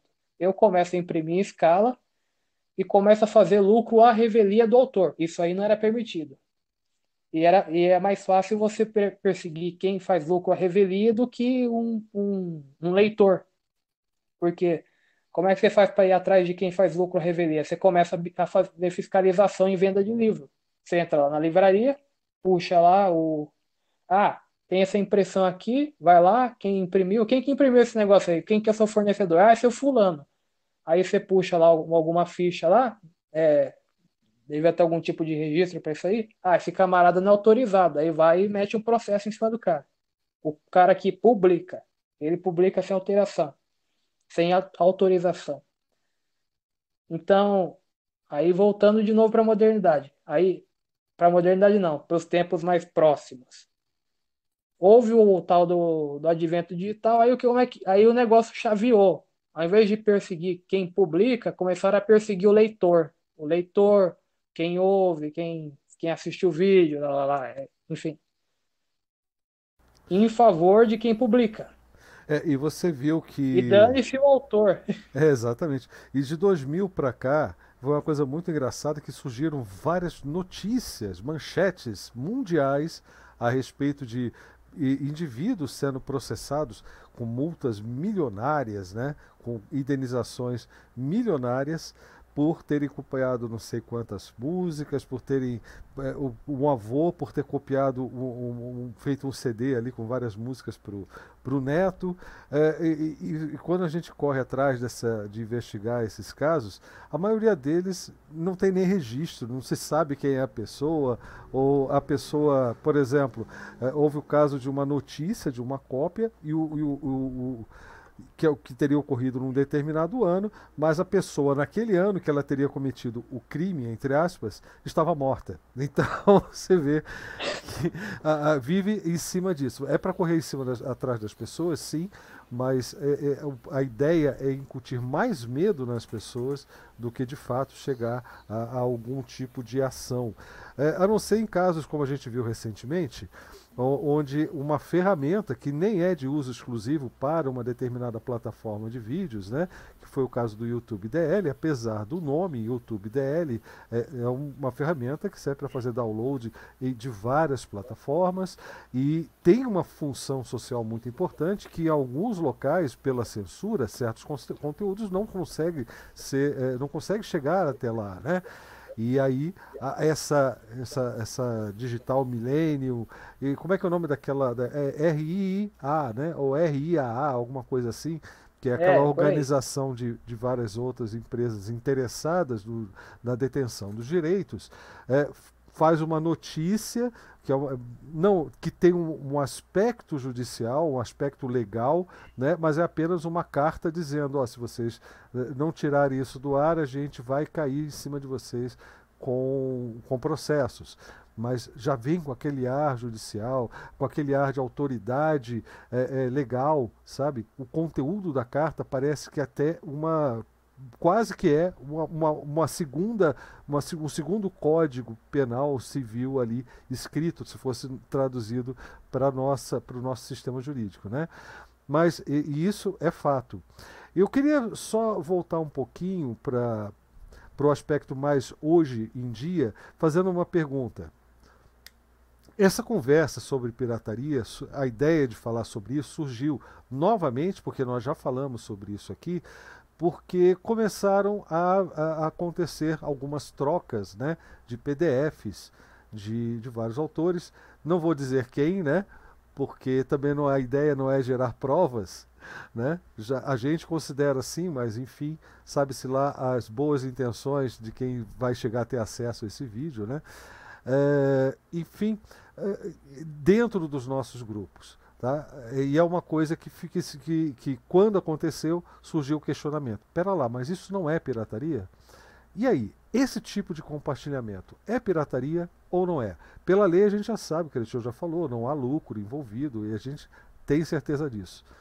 Mas é, é, e também o conceito de pirataria é um conceito inventado que é justamente para causar essa impressão ruim. Mas o que de fato é, significa você compartilhar uma obra não que não tem essa que não foi criada e não foi publicada com essa permissão né, expressa através de uma licença, como é o caso do nosso livro. Nosso livro ele é um copyleft, ele está licenciado de uma forma que, se você fizer isso, entregar uma cópia do, do, do nosso livro para outra pessoa, você está fazendo um bem para outra pessoa e está cumprindo com a minha vontade como autor.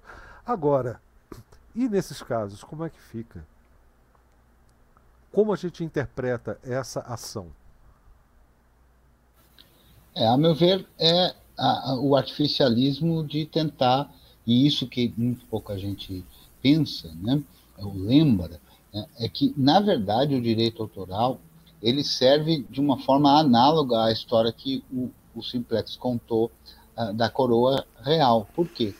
No fim das contas, isso acontecia muito com música nos anos 80, 90 e por aí afora, que é o seguinte: é, só faz sucesso, só consegue ter o seu disco produzido aquele que se submete a esse tipo de coisa. Então, na verdade, quando você pensa que está protegendo alguma coisa, não está protegendo nada, porque o que essas gravadoras faziam era limitar a possibilidade de qualquer outro autor que não tivesse ligado a eles conseguir uh, colocar a sua música. E veja, na música vão valores culturais.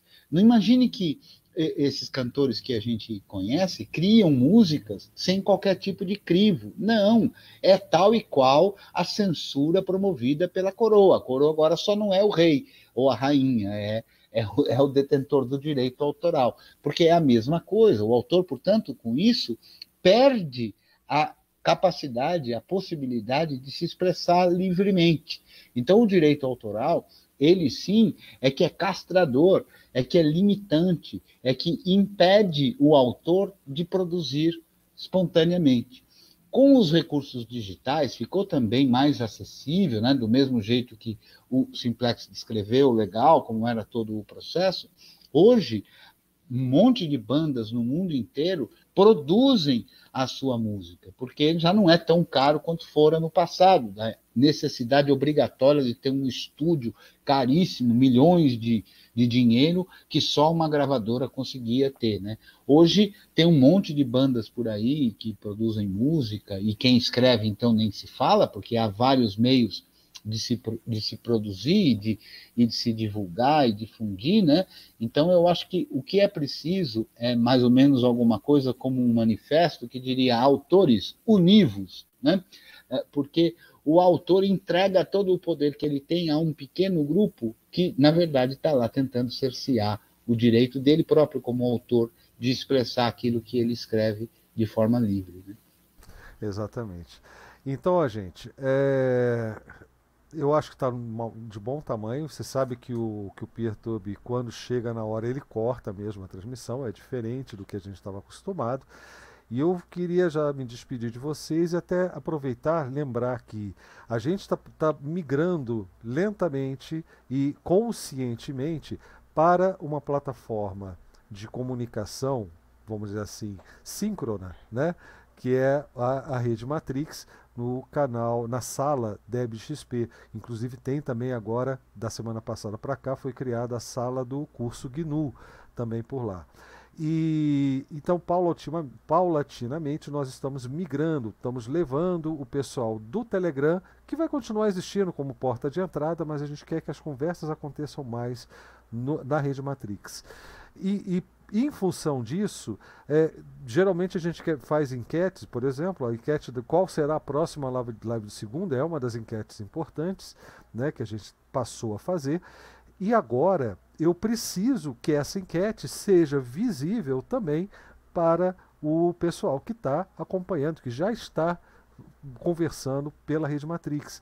Por isso, ah, e sem falar, é claro, no pessoal que conversa com a gente no Mastodon, no Twitter, tá? para que todos possam participar dessas enquetes. IRC, né? IRC. É, é que o IRC, ele, é, agora ele ficou com uma cortesia. Para quem não gosta de nenhuma dessas, a gente fez uma ponte entre a, a sala da rede Matrix e o IRC. Então, você pode acompanhar pelo IRC, será bem-vindo, sua, sua participação será lida e vice-versa. Você vai acompanhar como se estivesse na rede Matrix mas não é também o nosso foco. De qualquer forma, também daria para fazer essa, uma enquete envolvendo o pessoal que só acessa pelo IRC. Ah, então eu criei uma enquete, que será a enquete para acabar com todas as enquetes do Telegram, né? Que é como que nós vamos fazer isso. Eu escolhi, vi, visitei várias aí, a gente podia ter criado já um aí, é, é, em um desses serviços gratuitos que tem na internet, mas eu achei que seria uma oportunidade legal de da gente aprender um pouco, né? Ou seja PHP, seja o, o Bash mais CGI, né? Aquele sistema que permite que o script seja executado a partir de uma chamada né, pelo HTTP, né? Pelo, pela, pelo seu navegador, né? Então a gente tem uma votação que terminou hoje ao meio-dia e venceu de lavada a opção da gente desenvolver junto, ao vivo aqui pelo canal. E aí pelo canal é engraçado, né? Porque eu vou transmitir ao vivo pelo PeerTube, então é o canal do PeerTube, mas depois vai ser publicado lá no YouTube e também no Odyssey. É, e nós vamos desenvolver justamente uma solução para uma enquete. Será uma solução bem simples, mas será com Bash, ou na verdade Shell, mais CGI. Então vamos ver como é que fica essa experiência, essa brincadeira. Depois a gente vai ver quando começam essas live, lives. Eu preciso de um tempinho aí para acomodar o horário e a gente vai encontrar um horário para desenvolver junto essa enquete, tá? E é isso que o Leandro está comentando lá no chat agora, que está procurando algum sistema de enquete, já testou alguns, provavelmente em breve as enquetes poderão ser feitas nos outros lugares. Mas sim utilizando o sistema que nós mesmos vamos criar juntos aqui no canal, tá certo? É uma boa oportunidade de brincar e, e aprender juntos, né? É, vamos ver aqui, só para dar o tchau aqui para vocês, a CDMI estava falando sobre a, a, a, existência de um monopólio no passado. é, poucas bibliotecas tinham o direito de deter os livros em sua propriedade. Hoje em dia, as editoras detêm o poder de manipular e escolher o tipo de leitura e ideologia a ser publicada. E isso vale para a música, né? e também vale para qualquer outra expressão cultural. Eu peço a vocês que vão, vão se despedindo, porque o papo foi bem legal, fluiu bastante. Obrigado a todo mundo que está aqui com a gente, tanto no chat quanto no Jitsi. E aquela despedida, dessa vez rapidinha mesmo, porque eu não quero que a live seja cortada antes que todos aqui deem o seu recado. Então eu já vou começar para não ter problema com relação a isso. Né? Então, mais uma vez, obrigado, Blau, pela oportunidade. Obrigado a todas e todas que estão aqui acompanhando ao vivo, aqui no, na sala do Jitsi. Obrigado a todas e todos que estão nos acompanhando pelo PeerTube, pelo Odyssey, pelo YouTube, ou sabe lá por onde você esteja acompanhando. Afinal de contas, o vídeo é livre, você pode ter baixado na sua máquina, alguém pode ter baixado e enviado para você, coisa que, inclusive, a gente recomenda que seja feito. Divulgue o vídeo. Se você assistiu, achou interessante, achou que o que a gente falou aqui é capaz de produzir reflexão, porque eu volto a dizer, não canso de dizer isso, aqui não tem ninguém sabedor de uma verdade absoluta, mas eu acho que cada um expondo aqui as suas opiniões fará com que todos nós juntos possamos refletir melhor sobre tudo isso, né? E a partir dessa reflexão construirmos coletivamente um senso crítico, né? Para que a gente fuja, saia do senso comum, que é idiotizante, idiotizador, né? E passe a ter uma percepção que vale para o software livre, que vale para a obra cultural, mas que vale para a vida, né? Uma vida em que a gente possa conviver com o outro sem ódio. Então, para responder aquela pergunta, aqui no espaço, no curso de NU ou na comunidade DebXP, o ódio aqui é repudiado. Né? A gente aqui não tem ódio, a gente tinha aqui a crítica, que às vezes é veemente, como eu faço, por exemplo, muitas vezes ao grileiro do Planalto, né? e a todos os seus respectivos apoiadores. Mas não é ódio, né? Eu, eu não tenho ódio disso, eu tenho uh, indignação. Né? É diferente. Eu não desejo a morte dessas pessoas né? Uh, uh, e não tenho ódio por elas. Eu tenho pena da maioria delas que é vítima e tenho bastante raiva, sim, daqueles que são os algozes. Mas ódio eu acho que é uma coisa muito forte e eu acho que esse espaço de reflexão é que possibilita a gente saber que pode conviver na divergência, com argumento, com racionalidade, né? Para que a gente possa juntos construir um mundo melhor, uma percepção melhor e todo mundo ir evoluindo. Muito obrigado e até a próxima.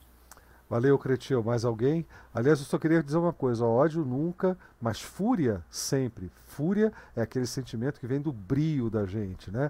É aquele sentimento que é, que é movido pela, que é gerado pela indignação, aquela vontade de mudar e aquela oposição a um estado de coisas que é totalmente inaceitável.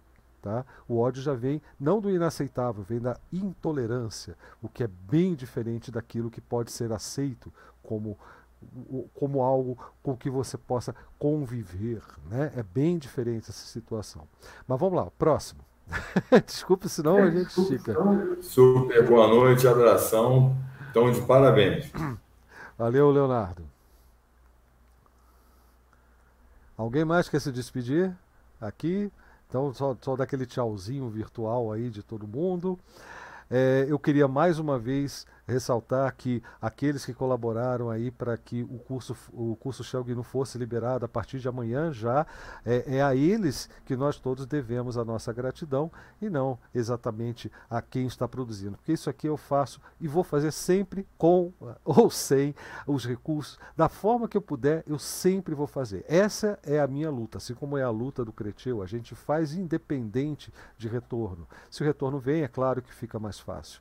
E é por isso que eu vou lembrar vocês que também tem aí no nosso, na nossa página da publicação oficial, a página oficial da publicação da live, que é uma postagem no, na, no site da comunidade DebXP, tem aí todas as formas de você apoiar o nosso trabalho, se você puder, se você quiser. Tá joia? Então, gente, a gente vai se falando ao longo da semana. Já saiu vídeo hoje, inclusive, um, um vídeo react, né, como o pessoal gosta de falar, a um outro vídeo aí de um, de um youtuber famoso, o, o DistroTube, né? E falando sobre o Shell. Nós teremos a, a sexta-feira Shell. Quinta-feira tem aquele bate-papo ao vivo pelo Jitsi com o professor Creteu aí para tirar dúvidas. Se você quer saber do que se trata e acompanhar os horários certinho, entra lá no grupo da comunidade dele lá, do, do grupo do curso GNU. Entra também no nosso grupo lá no Telegram, que pode ser uma forma de você temporariamente ter acesso também ao que a gente informa. Eu, eu me dou ao trabalho de fazer a, a, replicação de todas as mensagens importantes de lá aqui na rede Matrix, mas é claro que eu posso falhar, eu posso atrasar. Então por lá normalmente é o, é o primeiro, é a porta de entrada de tudo, né? inclusive dessas notificações, e você fica por dentro de tudo que acontece, não perde nenhum evento nosso aqui, nenhuma live principalmente. Tá certo? Bom, gente, um grande abraço. A gente vai ficando por aqui e eu espero que ao clicar agora em interromper a transmissão, não fique cortada essa minha despedida e esse meu abraço que eu mando a todos vocês. Até mais, grande abraço.